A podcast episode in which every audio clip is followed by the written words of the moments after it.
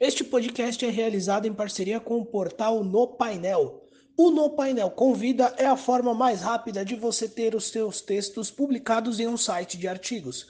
Todo dia um artigo novo dos colaboradores e dos leitores do site. Entre em contato pelo www.nopainel.com.br.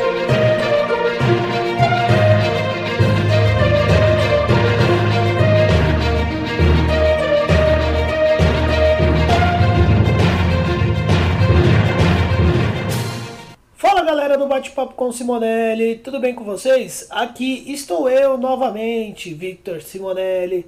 E hoje, galera, é, hoje é um convidado especial em um podcast especial. Hoje é um podcast de mil visualizações, o especial de mil visualizações do Bate-Papo com Simonelli. E antes de apresentar o meu convidado, eu gostaria de agradecer a todos vocês que escutam, que compartilham, que dão a maior força para o podcast nas redes sociais, que o podcast jamais chegaria às mil visualizações se não fosse vocês. É, então, gente, agora eu vou apresentar o meu convidado. Bom, o meu convidado ele é do Grajaú, da zona sul de São Paulo. Ele é um rapper. O nome dele é Kleber e ele tem como uma das suas grandes músicas A Boca de Lobo. E essa música concorreu ao Grammy Latino em 2019. Bom, eu tô falando do Criolo. O Criolo hoje é o meu entrevistado no bate-papo com o Simonelli.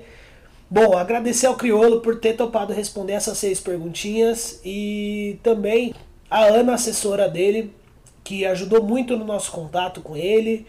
É, bom, fica aqui o meu abraço imenso nos dois e já vou começar com a primeira pergunta. Falando da sua infância e adolescência, Criolo, como é para você sair da periferia de São Paulo, mais especificamente do Grajaú, para ser uma das maiores vozes do rap no Brasil? A gente não tinha ideia de como seria o amanhã, né? Que dirá alimentar sonhos. Mas o rap fez uma transformação em mim de, de fazer achar algum lugar dentro de mim que eu me senti útil. Que às vezes eu olhava para um lado, olhava para o outro, tinha perspe perspectiva de nada, sabe? Uma realidade muito dura, né? 1985, 1986, 11 anos de idade, né? Comecei a escrever um pouco de rima. Chegou 87, comecei a criar coragem para cantar, para alguém ouvir. Né? Com os 13 anos de idade, subi num palco num, num evento de doação de roupa e comida no meu bairro. E aí não parei mais, então era tudo muito ligado a desabafo, a revolta, a indignação, né, de como porque a gente é tão maltratado, porque porque somos tão esquecidos, porque somos tão massacrados, né? Então não tinha essa. Não existia o rap também, era muito jovem. O rap é uma arte muito jovem no mundo e tinha acabado de nascer no Brasil também, ainda muito jovem. Então o que nos dava força era gritar para o mundo aquilo que a gente gostaria que mudasse, né? E de uma certa forma isso trazia um pouco de esperança, né? Encher o coração da gente de esperança, né, por mudança, né? Bom, Criolo, e como você se define como artista? Porque o álbum do Espiral de Ilusões mudou a sua característica como artista e o estilo que você canta. E nessa linha, como foi essa transição do rap para uma pegada no estilo mais do samba nesse álbum? Tô aprendendo. Com cada pessoa que passa na minha vida me deixa um aprendizado. Isso nas artes também comecei a, cantar, pedi para cantar em 1987, 88. Então, até agora, 2020, todas essas pessoas que passaram pela minha vida é, me ensinaram coisas, então eu ainda estou nesse processo aí. E em específico, Espiral de Ilusão é um disco muito importante para mim, porque eu sempre sonhei em um dia fazer um disco de samba. Esperei 10 anos por essa oportunidade, porque ele tinha o tempo dele, as razões dele.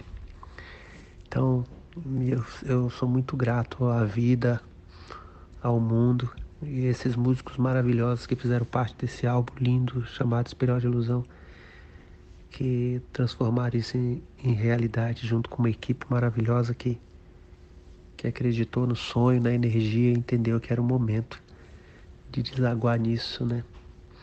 A gente, ninguém, né? A gente não faz as coisas sozinho, né? Esse, esse espiral de ilusão, que é todo de samba e cada faixa um tipo de samba, é, é uma homenagem ao samba, que é, eu acho que é a nossa música é, muita, é, muita, é muito forte, né? É, o samba é muito forte. O samba ele transforma vidas, conta histórias e provoca também transformação. Então é um desafio muito grande e um desejo muito grande que isso acontecesse. Agora, Criolo, eu gostaria de falar com você sobre uma música em especial, a mesma que eu citei na abertura, A Boca de Lobo. Ela traz uma crítica muito conceitual e que notamos críticas duras relacionadas a mazelas sociais no Brasil, por exemplo. Como foi elaborada essa obra? O de Lobo é um desabafo brutal e uma linha do tempo dos últimos cinco anos no Brasil, de tudo aquilo que a gente não quer mais que aconteça, porque tudo acaba desaguando nesse, né, nesse fortalecimento das desigualdades sociais. Toda corrupção, toda, toda ação voltada à destruição das pessoas, né? Fortalece essa desigualdade social, essa essa coisa brutal que é pensar só em si e esquecer o outro é isso, isso cria um, um rombo e marca vidas, né? Então, Boca de Lobo é um desabafo, é um desabafo total. Bom, Criolo, você agora regravou o Não Existe Amor em SP com Milton Nascimento. E desde a gravação da música original em 2011, muitas pessoas alegam que existe amor em SP. Eu gostaria de ouvir de você, o autor da música, se afinal de contas existe amor em SP. E como foi essa parceria com Milton Nascimento para arrecadar fundos para a população em situação de vulnerabilidade? A canção tenta descrever o quanto a cidade maltrata quem mora na cidade. O quanto quem pensa a cidade é, não valoriza aquilo que tem de melhor, que são seus seres vivos, em sua totalidade.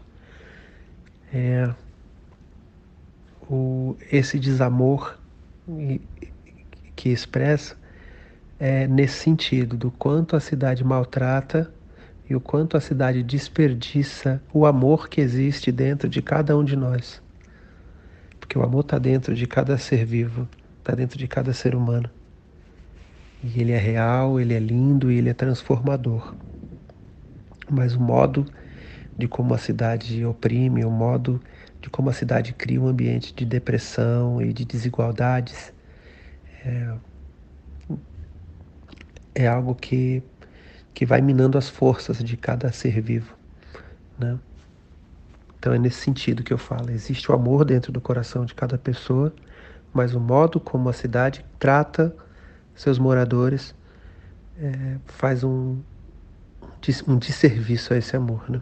Então a sublimação, né? Essa ter a honra máxima de Milton Nascimento cantando essa canção é de uma honra máxima mas é fruto de uma amizade muito linda que a gente tem, é fruto desse caminhar, desse aprendizado que tenho com ele toda, todas as vezes que nos encontramos e muito desse coração generoso dele, né? Uma das pessoas mais generosas que eu conheci na vida. Que eu conheço, né? Uma das pessoas mais generosas que eu conheço nessa vida é esse cara aí. Ele é maravilhoso. Né? Então, ter isso acontecendo, isso é um dos grandes, grandes acontecimentos da minha vida, pode ter certeza. E agora deságua nessa energia boa de gerar algo, algo bom, algo que fortalece ações de pessoas que já dedicam sua vida a diminuir as desigualdades sociais. Né? Esse projeto ele vem para fortalecer e levantar fundos para ações de pessoas que trabalham com, com as pessoas que estão nessa vulnerabilidade social. Então, é, toda a energia da arte se volta mais uma vez para as questões humanitárias, solidárias, e, e, isso é mágico, necessário, de urgente, né? Muito urgente. Etérea foi outra música sua que causou grande repercussão e debates em cima de uma questão social muitas vezes esquecida por grandes entidades da sociedade. Qual a importância de Etérea para a sociedade no debate de inclusão social? Etérea também é uma canção que eu tenho muito carinho. E, gente, é muito simples. As pessoas têm o direito de amar. E o amor é a melhor, mais pura energia de alegria, de afeto, de tudo de bom que nós somos capazes de produzir se, se condensa nessa palavra amor. E todas as pessoas têm o direito de amar e se relacionar com seu amor e entender como a sua alma respira, transpira e recebe em suas intuições e emoções o modo de como desaguar essa coisa linda que o amor provoca. As pessoas não tem o direito de tirar de outras pessoas essa coisa pura. E pessoas por todo o Brasil e em todo o mundo são assassinadas. Famílias inteiras são destruídas por conta de uma coisa preconceituosa, cruel, primitiva e brutal Então, essa canção ela é muito importante para mim também. E que as pessoas tenham liberdade. Liberdade para amar do jeito que o coração pede.